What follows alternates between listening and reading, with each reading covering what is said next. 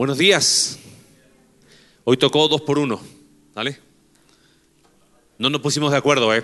Eh, fue, fue coincidencia, nada más, Ah, ¿sale? yo sí les llamo por la mañana. ¿Qué te vas a poner? Me manda una foto. ¿En qué te ves? No, no, no. Bueno, bienvenidos a quienes nos acompañan por primera vez.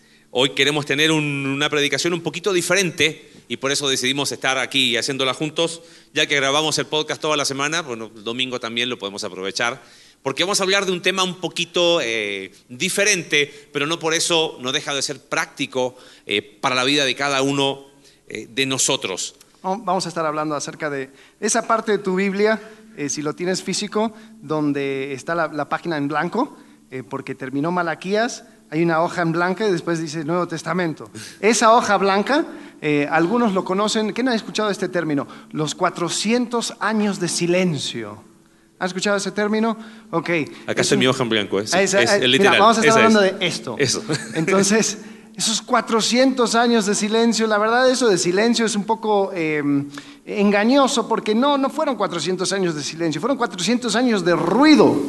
Porque en esos 400 años se fue estableciendo todas las cosas que encontramos en el mundo del Nuevo Testamento cuando llega Jesús. Sí, y nos gustaría, escuchen, pongan atención y respondan eh, con total sinceridad. No es necesario que lo hagan en voz alta, ¿ok? Pero piensa un poquito, ¿qué pasaría si como iglesia tuviéramos todo lo que quisiéramos? Uh, ya Manuel, ya la cabeza de Manuel voló, ¿no? Imagínate si tuviéramos todo lo que quisiéramos. Imagina si como iglesia tuviéramos inclusive eh, representación en el gobierno.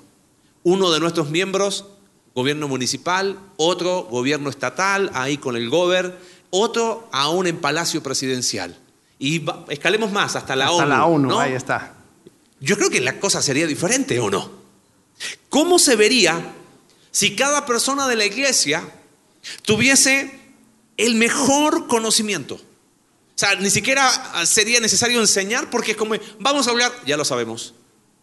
Oye, vamos a hablar de esto, me lo sé de memoria. ¿Cómo se vería si cada uno de nosotros tuviera una conducta intachable? Donde nadie tenga nada malo que decir. ¿Qué tal si pensamos lo siguiente? Somos capaces de purgar todo el mal de la sociedad.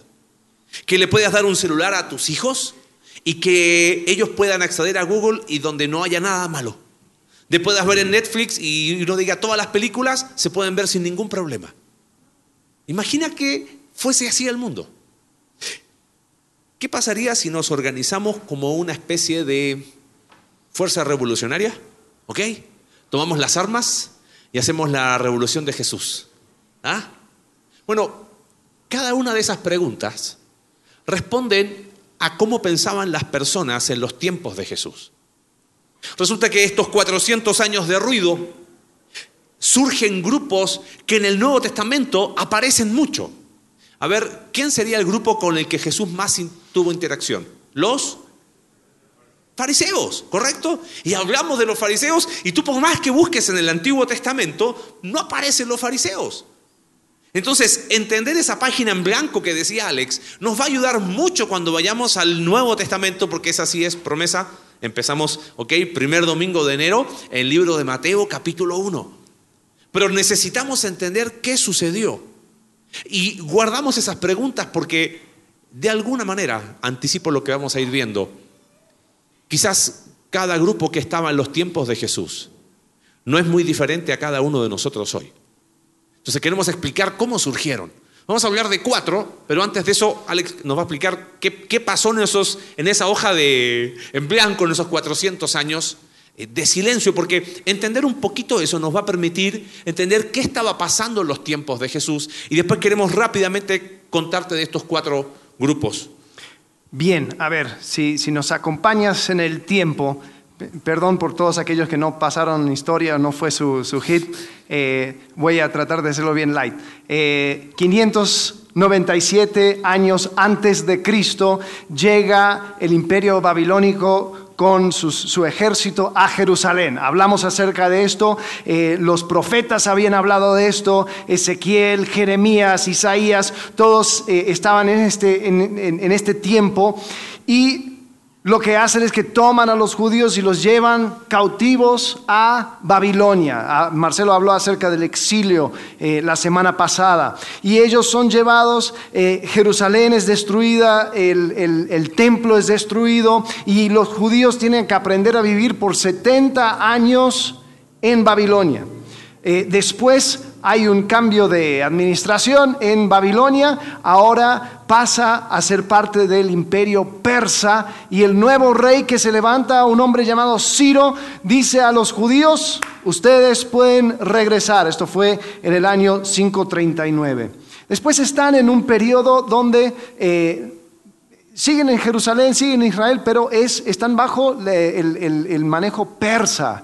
Esto es cuando los libros de Em, Nehemías y Esdras se escriben, vuelven a construir el templo, vuelven a establecer la vida cotidiana en eh, Judea y ahí están tratando de, volver a, un sentido de, normalidad. Pero así como dijo Marcelo eh, la semana pasada, ellos seguían sintiéndose como si estuvieran en el exilio. Oraba Nehemías y decía, decía, somos esclavos, porque estaban bajo la mano persa. Bueno, mientras sucedía todo esto, había una zona arriba de Grecia llamada Macedonia, y un rey, Filipo II, él empieza a unir a eh, el imperio griego o, esa zona. Él empieza a pelear y todo lo demás y plantea y tiene todo listo para su hijito su hijito Alejandro, y lo conocemos hoy en día como Alejandro Magno. ¿Por qué Magno? Porque él fue y él conquistó todo el imperio persa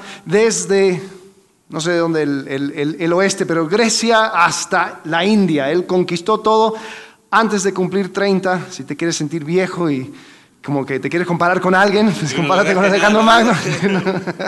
Eh, luego algo curioso con Alejandro Magno es que él, él no, no, destruye a Jerusalén. Cuando él baja, él baja a Egipto y conquista todos los ejércitos, dice que llega a la puerta de Jerusalén y no pasa nada. Hay, los, eh, los sacerdotes dicen, está todo bien contigo. Algunos dicen por ahí que le mostró el libro de Daniel y dijo, oye, te hemos estado esperando. Ah, eh, nuestra, escritura ha hablado acerca de ti. Eh, no sé si es cierto o no, pero lo que sí sucede es que no tienen buenas relaciones con Alejandro. Alejandro muere en Babilonia eh, bajo circunstancias dudosas, pero lo que sucede es de que cuando preguntan acerca del sucesor, ¿quién va a heredar tu reino?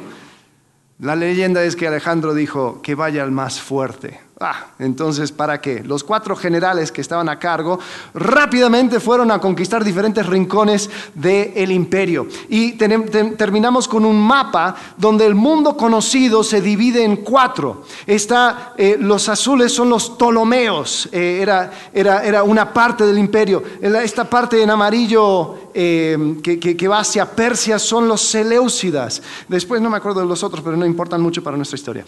Lo que, lo que sí es importante son estos estos dos. Y, si hacemos un zoom, ahí donde está Jerusalén, podemos ver como que hay una parte que está eh, como en pelea, ¿no? Ahí, no se sabe cuál es, cuál es el tema. Bueno, así estuvieron los judíos, eran, eran como, estuvieron en, en el medio.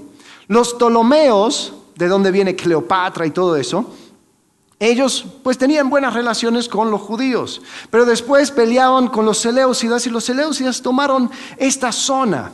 Y cuando toman la zona, pues los Seleucidas querían asegurarse de que ellos iban a ser buenos eh, ciudadanos del, imperio. Entonces, eh, eso de las costumbres judías era un problema, que tenían el templo y un montón de, fiestas. Eh, o sea, cada, sábado por medio era otra fiesta. Y entonces dijo, no, no, no, vamos a, vamos a eliminar las costumbres judías. Entonces, lo que hace eh, uno de los, de los reyes seleucidas es que mata a un cerdo sobre el altar del templo. Yo no puedo pensar en, cosas que más enojaría a un judío que matar a un cerdo encima del altar del templo. Bueno, entonces se levanta eh, una familia eh, sacerdotes, de sacerdotes, eh, el, patriarca se llama Matatías, y él con sus siete hijos levanta un ejército, y el hijo que lo, lleva a cabo es un hombre llamado Judas, que tenía como apodo Macabeo que es el, martillo, Judas el martillo. Si han leído el libro de Macabeos, algunos buenos católicos que hayan leído alguno de los Macabeos, ¿no? Todos protestantes aquí. Ok. Eh, Lea lo que está bueno. no, no tiene nada católico, es historia, es historia. Solamente que no, no lo consideramos como parte de la Biblia inspirada, pero sí es historia y podemos aprender mucho acerca de, esa, de ese tiempo. Mm. ¿Qué es lo que sucede en ese tiempo? Los macabeos echan a los Seleucidas y ellos empiezan el comienzo del reino de Judá. Acuérdense, habían pasado siglos que no habían estado bajo su propia eh, autoridad. Nehemías decía, somos esclavos. Y ahora, con Judas Macabeo, con Jonatán y con su otro hermano Simón, pudieron comenzar un cierto tipo de reino judío.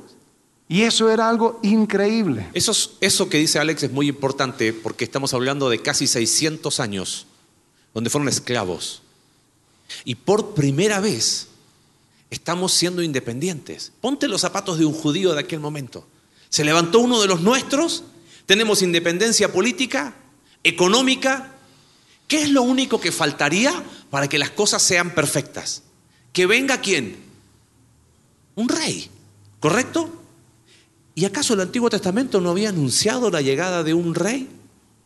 Bueno, todo este cuadro hace que la gente tenía un concepto en mente para el día que apareciera ese rey. ¿Nunca te preguntaste por qué los judíos rechazaron al rey? Si Jesús fue una persona tan buena, ¿por qué razón? Y ahí escuchas, es que nunca lo entendieron. ¿Nunca no lo entendieron o, no lo quisieron entender? ¿No será que había algunas ideas? Mira, toda esta idea de este reino generó un concepto en ellos, va a llegar el reino, no, no falta nada, no falta la cereza del postre, un rey. Entonces estos cuatro grupos surgen en este tiempo. Vamos a hablar del más conocido. A ver, ¿algún fariseo? No, no, no. Vamos a hablar rápido de los fariseos. Porque tú vas al Antiguo Testamento y no ves eh, que aparezca la palabra fariseo. Fariseo probablemente significa separado. Y, este grupo era, no eran muchos, pero eran los de quizás más influencia. Pasaba algo raro con los fariseos. Los fariseos se habían separado porque en este momento de esta casi independencia eh, de Judá, el sacerdocio se corrompió mucho. Entonces los fariseos dijeron, no nos vamos a meter con los sacerdotes corruptos. Entonces ellos se separan de la sociedad, pero es más todavía. Los fariseos crean una especie de comunidad dentro de la comunidad. Un fariseo solo era amigo de otro fariseo. De hecho hay una, una expresión en arameo en que ellos se llamaban tipo camaradas solo entre ellos. ¿Viste esas personas que son amigos de sus amigos tipo exclusivo? Eso es muy espíritu fariseo. No, no, no, no, no, no es ninguno de nosotros, tranquilo, que no, se peguen codos ni nada de eso. ¿Sale? Lo, interesante es que estos fariseos hasta se separaban del pueblo, pero aún así eran muy admirados por el pueblo. ¿Alguien más sabe algo de los fariseos? Así que se anime a levantar la mano. ¿No? ¿Qué, creían los fariseos? Fíjate, solo, solo, un versículo para que te des cuenta cuál era el, gran tema con los fariseos. Eh, Mateo capítulo 15, Fíjate lo que les dice Jesús. Dice ese versículo 1, se acercaron a Jesús algunos fariseos y maestros de la ley que habían llegado de Jerusalén y le preguntaron, ¿por qué quebrantan tus discípulos? Fíjate la, la palabra clave ahí de Mateo 15, 2. ¿Por qué quebrantan tus discípulos la tradición de los ancianos? Los fariseos amaban la ley. Los fariseos estudiaban la ley. Los fariseos se sabían de memoria la ley. Pero al lado de la ley tenían un montón de escritos que le llamaban la tradición. Y eso para ellos era tan o más importante que la ley misma. Eran todas esas cosas extras. Los fariseos se enfocaban mucho en lo conductual, en lo externo. Ellos querían el conocimiento perfecto y la conducta intachable. Y Jesús les dice, el problema es que ustedes con su tradición quebrantan la ley. Esos son los fariseos. El segundo grupo A ver si los memorizamos. ¿Cuál era el primero? Segundo, saduceos. Saduceos. ¿Escucharon hablar saduceos alguna vez? Bueno, aparecen en la Biblia, créannos, ¿ok? Sí, lo- los saduceos, eh, ellos toman su nombre de un sacerdote que estaba en los tiempos de David, Sadoc. Entonces los saduceos era la línea eh, de los sacerdotes. Ahora, lo que, lo que dijo Marcelo era, era que o sea, se había corrompido. Lo, lo que sucede con los sacerdotes era que tienes que entender cómo era el mundo de aquel entonces. Imagínate si en el Zócalo eh, de, Ciudad de México, no, no solamente tuviéramos el Palacio Nacional, o sea, el, digamos, el Palacio Nacional y la, la- la- la capilla eh, fuera un solo edificio. Y el presidente de la nación no solamente era el presidente de la nación, sino también el arzobispo de México. Eh, eso era el templo. Era el centro de poder político y el centro de poder religioso. Y como no había rey, porque estaban bajo Babilonia, estaban bajo Persia, estaban bajo eh, eh, Grecia, estaban bajo todos, o sea, ellos no, no iban a nombrar ninguno rey. Entonces, ¿cuál era la figura judía más importante en la política? El sumo sacerdote. Entonces, el sumo sacerdote era el que manejaba las cosas. Uno de los problemas muy grandes era cuando uno de los hijos de los macabeos eh, se declara no solamente príncipe, sino también sumo sacerdote. Cuando se mezcla, hubo problemas. Pero los saduceos dijeron, bueno, o sea, a lo mejor nosotros estamos en, esta, en este, este lugar de autoridad, pues si podemos hacer algo. Ellos tenían diferentes creencias, creían que no existía la resurrección, creían solamente que solamente eran válidos los primeros cinco libros del de, eh, Antiguo Testamento. Eh, ellos estaban más cómodos con la helenización, que es parecerse a los griegos. Entonces era como que, bueno, o sea, si vamos a ser como los griegos, vamos a actuar como los griegos. Sí somos judíos, pero, pero judaísmo light, ¿no? Pero ellos tenían el poder, ellos interactuaban con las otras naciones. En buen mexicano tenían palanca. Tenían palanca, Ellos exacto. tenían toda la palanca para estar en los mejores lugares. Y si has leído alguna vez los evangelios, si viste alguna película de Jesús, siempre ves los fariseos y los que eran como sacerdotes que se odiaban entre ellos, pero se pusieron de acuerdo para matar a Jesús.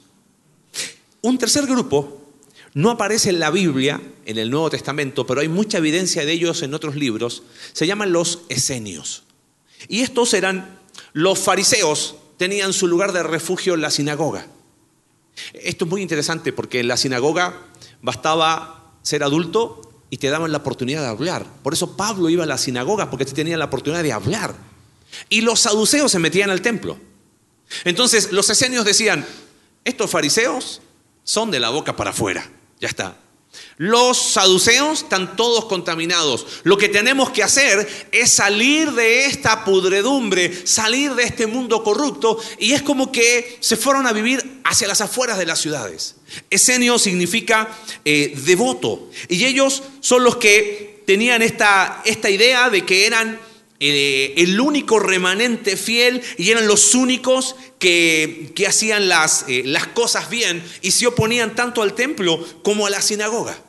Eh, si alguna vez buscas rollos del mar muerto que fueron encontrados hace ya varios años, como 70 años en Israel, esa era una comunidad esenia. Y vivían en cuevas y aislados del mundo porque todo este mundo estaba malo. Y el último son los...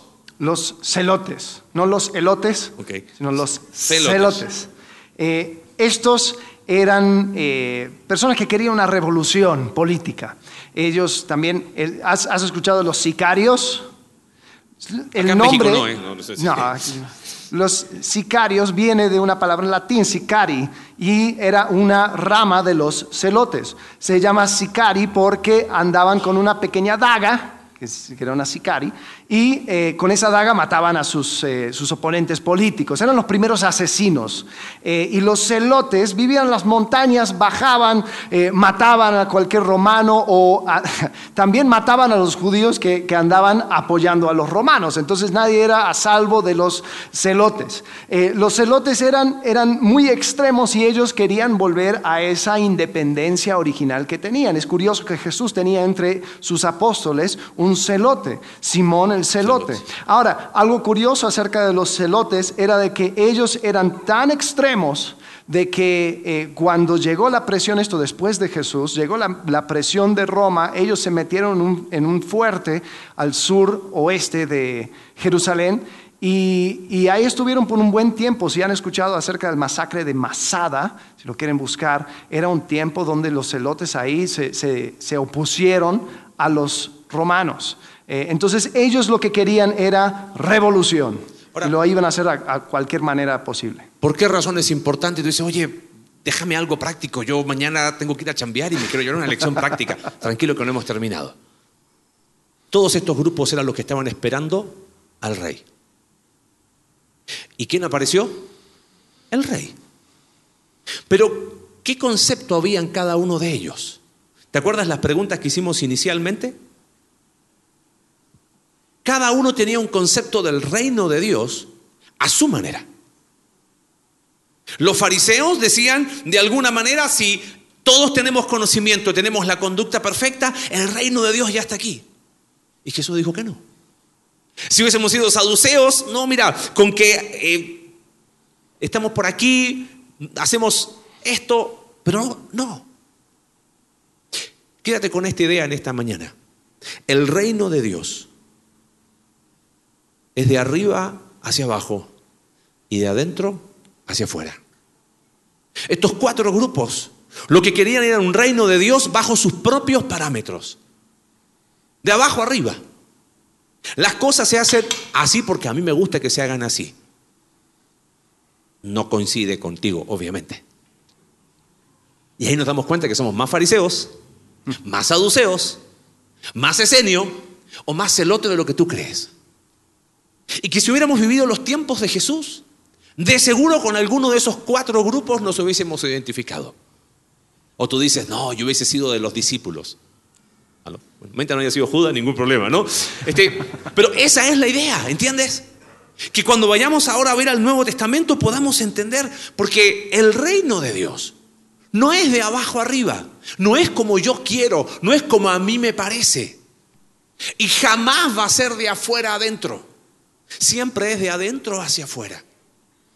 Respondamos esas preguntas rápidamente. ¿Les parece? Acompáñenme ahí a Mateo capítulo 23.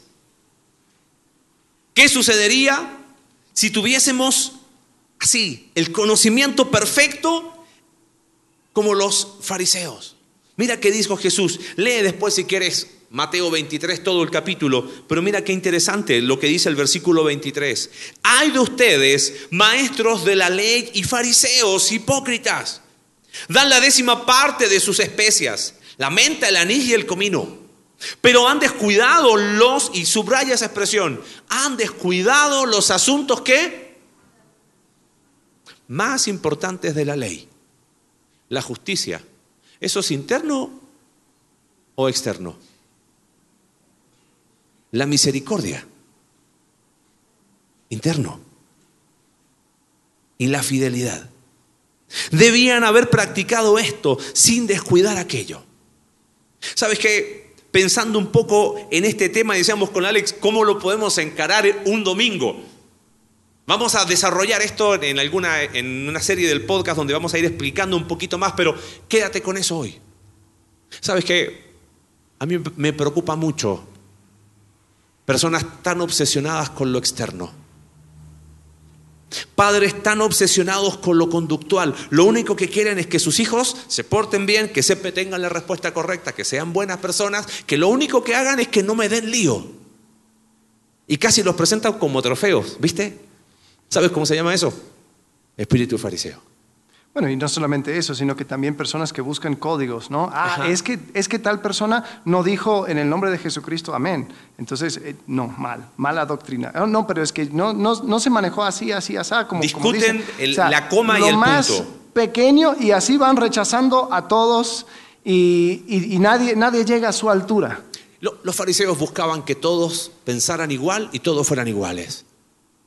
¿Te imaginas la iglesia fuéramos todos iguales? Sería un desastre. Si imagínate que ni yo me soporto a mí mismo y tú no te soportas a ti mismo, imagínate todos iguales. ¿Iguales como quién? Ay, ahí empieza el problema. De alguna manera, entender esto nos tiene que llevar a la reflexión hasta dónde algo de eso haya en mi vida. Lo externo, mira, mientras yo tenga la mejor imagen y la gente piense lo mejor de mí, bien. Después tenemos a los saduceos. La, pregunta que hicimos era, ¿qué pasaría si como iglesia tuviésemos representación en la ONU, en el gobierno. Hay muchas personas que dicen, no, es que lo que necesitamos es el partido político indicado, que estuviera en el poder. Ahí sí, la sociedad se va a mejorar, todo va a ser mejor, pero para hacer eso, bueno, hay que jugarle un poco con los números, hay que hacer palanca con esta otra persona, bueno, esta persona quiere tal pago, entonces, pero, pero no te preocupes, todo es para el bien el bien mayor. Todos para la gloria de Dios. La gloria de Dios, ¿no? Entonces, bueno, si hay algunas personas que son medio corruptillos, pero vieras, vieras lo efectivo que es, ¿no? Mm. Aún en la iglesia decimos cosas como que, bueno, sí, o sea, el pastor tal, o, el líder tal, o el orador tal, pues tiene sus problemillas, pero vieras cuántas personas ha llevado a los pies de Cristo. Y no puedes hablar en contra de él porque estarías destruyendo una gran obra. Entonces tú estarías estorbando la obra de Dios si tú hablas en contra del pecado. Si tú no continúas con esto que se está haciendo. Quizás hasta en tu propia familia. Hay personas que no quieren... Entonces, todos tienen el espiritual, ¿no? En su familia. Eh, entonces es el que ora cuando, cuando, cuando hacen las juntas familiares, ¿no? Navidad. Ah, sí, por favor, que el tío Jorge ore, por favor, porque él es el pastor, no sé qué, no sé cuánto.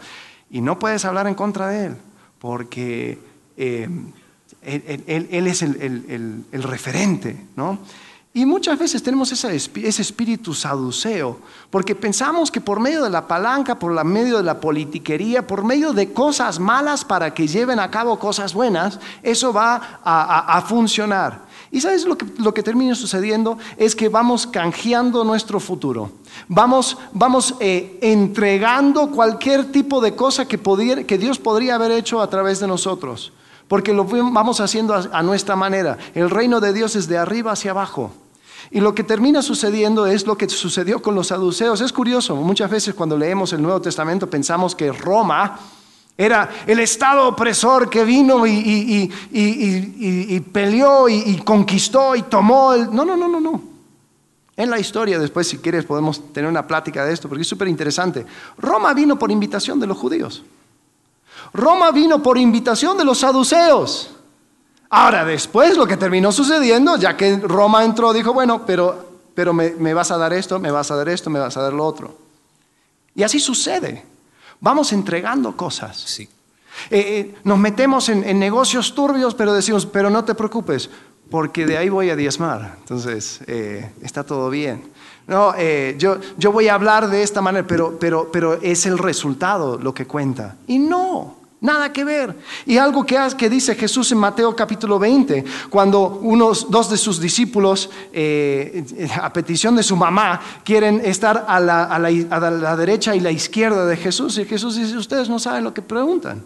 Y cuando los otros discípulos se molestan, en Mateo capítulo 20, versículo 25, Jesús dice, oye, como ustedes saben, los gobernantes de las naciones oprimen al pueblo y los altos oficiales abusan de su autoridad. Pero entre ustedes no debe ser así. Al contrario, el que quiera hacerse grande entre ustedes deberá ser su servidor. Y el que quiera ser el primero deberá ser esclavo de los demás, así como el Hijo del Hombre no vino para que le sirvan, sino para servir y para dar su vida en rescate por muchos. Es curioso esa respuesta, porque esa respuesta no, no va al poder. Hubo un momento en la vida de Jesús donde a fuerzas le querían coronar rey, y él lo rechaza. Ahora un buen saduceo diría, ¡Ey, pero qué oportunidad! ¡Qué bueno! Tendrías la representación, tendrías la aceptación del pueblo, ya la gente importante tendrían que ir a hablar contigo. Jesús dice, ah, esto es un reino al revés. Inevitable se vienen muchos rostros a la mente, porque hablamos mucho de esto a veces con pastores en Querétaro, que piensan que el cambio va a venir por una negociación política. Y queridos, no va a ser así. Porque el reino de Dios es de arriba abajo y es de adentro hacia afuera. ¿Te acuerdas de la tercera pregunta? ¿Y si purgáramos toda la corrupción de este mundo? Es más, cambiemos el nombre, ya no seamos más iglesia conexión vertical, seamos la aldea conexión vertical. Vámonos a vivir, no sé. A Huimilpan. Huimilpan, dale. A una, es más, Ecoaldea Conexión Vertical. ¡Eh! Ah, me gusta. orgánico, ¿ok? Ahí no va a haber problema. Ahí cultivamos nuestras verduras, eh, todo. No, no, no. Imagínate, podemos tener la escuela, la ecoescuela de conexión vertical, y con maestros cristianos. Podríamos tener servicio para ir a grupos conexión, caminamos metros, nada más. Sería genial. Estaríamos fuera de la corrupción de este mundo, porque no, no, no. Querétaro está imposible. Sí, además del tráfico está imposible por la maldad. Uno no puede caminar por la calle. Tendríamos nuestro propio Netflix cristiano, que, que de- de- seguro existe. No sé cómo se llamará, pero estoy, Godflix. ¿Ah? Eh, Seguro. estoy seguro que existe, ¿ok? Eh, tendríamos un buscador eh, de internet cristiano con todo. Sería ideal. ¿Quién se suma? No, dice, se lo imaginan y dicen que no. Pero dime que a veces no sentimos que esa es la solución a tanta maldad en el mundo. Y si a lo mejor eh, exageré la figura, terminamos aislándonos de una manera tal que terminamos siendo como los esenios. Mira lo que dice Juan capítulo 17. Dice verso 15, no te pido que los quites del mundo, sino que los protejas del maligno. Te pido que no los quites. Fíjate, verso 16, ellos no son del mundo, como tampoco lo soy yo. A veces no somos de este mundo. Bueno, pero el versículo 17 dice, santifícalos en la verdad. Tu palabra es la verdad. Y ahora el verso 18, como tú me enviaste al mundo, yo los envío también al mundo. ¿Te das cuenta de la consecución de ideas ahí? Señor, te ruego por ellos, pero no los quites del mundo. Porque nuestra misión está en este mundo. A veces, ¿sabes qué? El espíritu esenio, sin saber qué creían y quiénes eran, invade nuestro corazón. Terminamos tan aislados del mundo que perdemos de vista nuestra misión. Como tú me enviaste al mundo, yo los envío. ¿Y cuál es la herramienta que tenemos? Santifícalos en la verdad. Tu palabra es la verdad. Hace algunos años leí un artículo que me llamó la atención. La verdad ha muerto, viva mi verdad. Así piensa este mundo hoy. La verdad murió. Ahora cada uno proclama qué cosa? Su propia verdad. Y en esta locura de este mundo, lo mejor es, ¿sabes qué? Yo me aíslo. No, no, no, no. Ni hablo. Mis compañeros de trabajo ni les conozco el nombre. ¿Para qué? Que no me contaminen. Y pensamos que la solución es tener todo cristiano. Y eso es utópico, es irreal. Quizás hay más de espíritu esenio en nosotros de lo que creemos. La clave está acá, santifícalos en tu verdad. Tu palabra es la verdad. Y con la verdad de Dios, estar en este mundo sin ser de este mundo. Es que es complicado, pero esa es la manera. Y es la actitud del cual tú hablaste la semana pasada acerca de ser peregrino. ¿No? Yo creo que ese, ese espíritu esenio es, es la que hace que, que abandonemos la conversación. Hemos abandonado el área de las, ar- de, de- de- de- las artes, eh, la ciencia, la ley. Yo una vez escuché a una persona sentirse muy frustrado porque decía, bueno, yo estudié como para ser abogado, pero después conocí a Cristo. Y- O sea, aprovechalo, brother.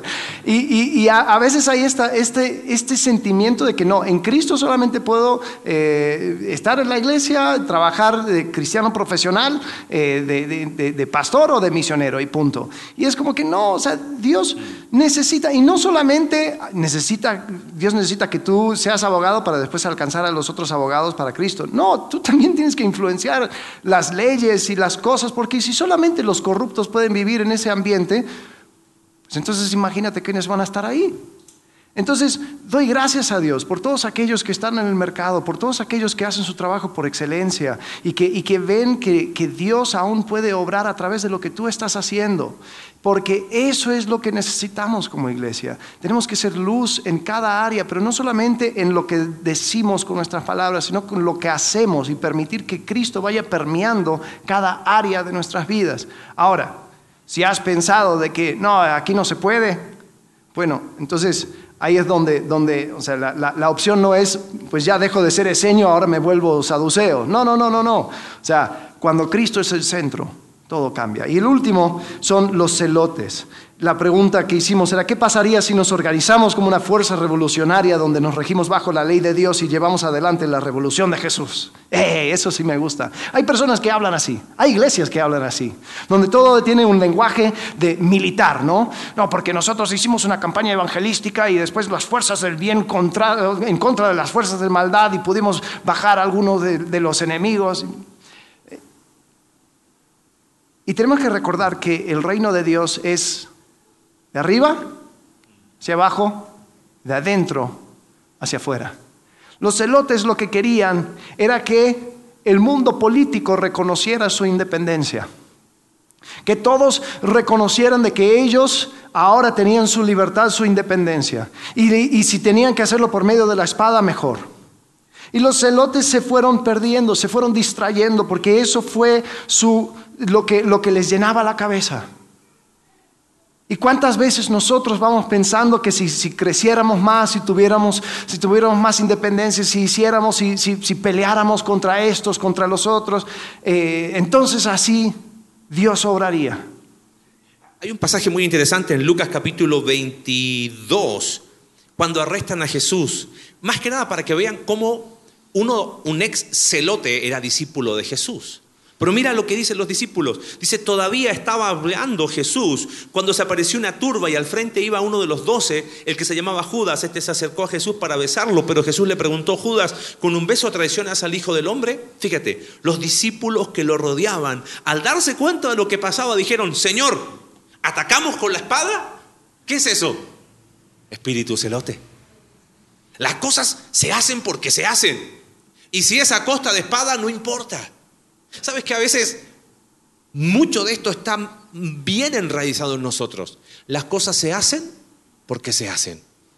Y controlo todos los hilos y controlo todas las variables, pero las cosas se hacen porque se hacen. Y si no es con la espada, va a ser con la manipulación. Y si no es con la manipulación, va a ser con el control. Pero las cosas se hacen porque se hacen. Ese es un celote. Y quizás hasta donde muchas veces yo he sido así. Tú has sido así. Y por eso la respuesta de Jesús, déjenlos. Y Jesús habla, mi reino no es de este mundo. Es que el reino de Dios, dijimos, es de cómo? De arriba abajo. Él nos dice cuál es el código de este reino. Pero nosotros queremos, no, Señor, mira, así, ¿te parece? Si puede ser así, mejor. Y, algo curioso que sucede con los celotes. O sea, era lo que conocían. Mm. Era el juego de tronos. Así había sucedido desde tiempo inmemorial. ¿Y qué es lo que vamos a hacer para poder recuperar el reino de Dios? Pues vamos a hacerlo a la fuerza, así como lo hemos visto. Y no podían imaginarse otra manera de hacerlo. Y yo creo que muchas veces nosotros, cuando estamos confrontados con algo no conocido, no podemos imaginarnos otra forma que la manera que vemos en el mundo. Y vamos actuando así. Y vamos actuando con fuerza, con manipulación, con, mentira, con engaño, con todo tipo de cosas, en, en, todos los aspectos de nuestra vida. Y cuando uno es confrontado acerca de eso, dice, bueno, pero ¿de qué otra forma? Es que yo no sé cómo vamos a hacer. Es que no, no, no hay explicación. Sí, ahí es donde entra la fe. Ahí es donde esperamos en Dios. Ahí es donde decimos, ¿sabes qué? Yo no sé cuál es la otra manera de hacerlo. Yo sé el ejemplo del mundo. Pero yo sé que Cristo me ha llamado a algo mayor, a algo más grande. Y es curioso, los celotes en ese, en ese lugar llamado Masada fueron masacrados y como, y como respuesta a toda esa actividad revolucionario, el hijo del emperador Tito, un general en aquel entonces tomó Jerusalén y dijo, para que esto no vuelva a suceder, ¿sabes lo que voy a hacer? Voy a destruir el templo. Y lo destruyó ladrillo por ladrillo, a tal punto que solamente queda un muro. Y después de matar a todos, después de destruir el templo, se pudo saber exactamente quién mandaba. Roma terminó hasta cambiando el nombre de Jerusalén. Lo llamó otra... otra ah, y fíjate, algo curioso, un dato interesante. Los judíos antes pagaban impuesto al, templo. ¿Y sabes lo que quería hacer para, para decir a los, a los celotes, nunca más le cobraron los romanos ese impuesto? ¿Y sabes a dónde iba ese impuesto? Al templo de Júpiter. Dijeron, tanto les gusta el templo, ahí les va. Y por medio de la fuerza se pudo notar quién dominaba. El Coliseo era el ejemplo máximo de esa, de esa potencia mundial. Aún con los cristianos, mandaban los cristianos ahí para ser, para ser muertos por, por medio de animales. Cuando Jesús viene y establece su reino de arriba hacia abajo, de adentro hacia afuera, a través de los años comienza un cambio, un cambio interno, un cambio individual, un cambio que va de persona en persona por medio de la paz, por medio del amor, por medio de una entrega, no de tomar. Y si tú visitas el el coliseo hoy en día, ¿sabes lo que vas a encontrar en el centro del Coliseo? Una cruz. Una cruz. Lo que no pudo hacer las fuerzas militares, las fuerzas políticas, la, la politiquería, lo hizo Cristo. Y eso es lo que Cristo quiere hacer en cada uno de nosotros. Muchas veces decimos, bueno, es que, es que no sé cómo hacer. Es que el, el, reino de Dios se va echando a perder. Yo veo problemas por todos lados. Y lo que Cristo dice es, dame tu corazón. Y dame cada área de tu corazón. Y abre tu corazón. Y permite que yo, que, que tú vivas tu vida en mí. Que tu identidad se encuentra en mí. Lo de afuera Deja que eso sea el resultado de una transformación individual. Y así el reino va creciendo. Un versículo para cerrar en Juan capítulo 1. Y vamos a hablar de esto en grupos conexión en la semana. Quizás sería interesante terminar. Bueno, todos los fariseos se ven acá adelante, todos los saduceos acá, al fondo los esenios, y los celotes van a estar aquí marchando en la, calle. Eh, si no aprendemos de la historia, estamos condenados a repetirla. Porque Alex lo veía en un macrocosmos, pero llevémoslos al microcosmos de nuestra vida. ¿Acaso no, no queremos que las cosas se hagan a nuestra manera? ¿Cuántas veces un matrimonio es una guerra de, de poder? Celotes. Tan solo si, si tuviera la palanca estaría todo saduceo. Si tan solo él fuera, si mi hijo fuera, si las cosas fueran externamente perfectas, en el capítulo 1 del libro del Evangelio de Juan, se dice de Jesús que él era la luz, perdón, el que era la luz ya estaba en el mundo, y el mundo fue creado por medio de él, pero el mundo no lo reconoció. Verso 11, vino a lo que era suyo, pero los suyos no lo recibieron. ¿Sabes por qué? Porque había una expectativa equivocada. Porque ellos querían un reino de Dios, pero de abajo arriba, a mi manera. Vino a lo que era suyo y los suyos no lo recibieron. Pero me encanta el versículo 12. Pero en cuanto a los que lo recibieron, a los que creen en su nombre, les dio el derecho de ser hechos hijos de Dios. Si Jesús encontró corazón fértil en tu corazón, gloria a Dios, eres su hijo. Pero el Evangelio no solamente es una historia, es una creencia que sigue transformando nuestra vida. Y muchas veces en el pasar de los años está esa tensión entre mi reino y el reino de Dios. Mientras los fariseos, los saduceos, los esenios y los celotes rechazaron a Jesús porque querían un Jesús bajo sus propios criterios. El versículo 12 es hermoso, pero todos los que creyeron en Jesús, los que le recibieron, entendieron que el reino de Dios es a la manera de Él y es de adentro hacia afuera. Vamos a empezar en enero a estudiar la vida de Jesús. Y qué loco sería, después de dos mil años, tener quizás la misma actitud de estos cuatro grupos. No aprendimos nada, porque tenemos la esperanza en este versículo. Si has creído en Jesús, si has entendido el mensaje de salvación, hay un corazón, hay un terreno fértil y basado en tu identidad en Cristo, esa posibilidad, ese derecho el poder ser hecho hijo de Dios, empieza la transformación más increíble. La que es de arriba abajo y la que es de adentro afuera. Vamos a orar. Gracias Dios por tu palabra en esta tarde. Porque Señor, aún haciendo un análisis histórico, tu palabra responde a esas preguntas tan profundas. En el fondo del corazón Muchos de nosotros, Señor, nos identificamos con estos grupos que estuvieron en los tiempos de Jesús. Y Señor, estudiarlos nos anima a poder mirar nuestro corazón y cuánto de el espíritu de cada uno de estos grupos está tan enraizado en nuestro corazón.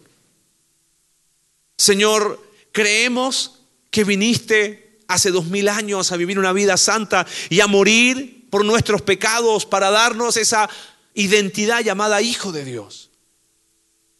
Y estamos aquí creyendo y anunciando que tú vas a volver. Y Señor, nuestro corazón pueda estar tan enfocado en ti que lo único que anhelemos sea que vuelvas. Perdónanos, Señor, por querer extender tu reino bajo nuestros propios parámetros, a nuestra propia conveniencia, de nuestra manera. Y quizás lo que sucedía a nivel macro hace dos mil años atrás sucede a nivel micro en mi vida, en mi corazón. Gracias porque tu palabra responde y nos anima a que aquellos que hemos creído en ti tenemos la posibilidad, el derecho de ser hechos tus hijos. Y ahí empieza ese reino increíble en nuestras vidas y a través de nuestras vidas. Gracias por tu palabra, Dios. Oramos en el nombre de Jesús. Amén.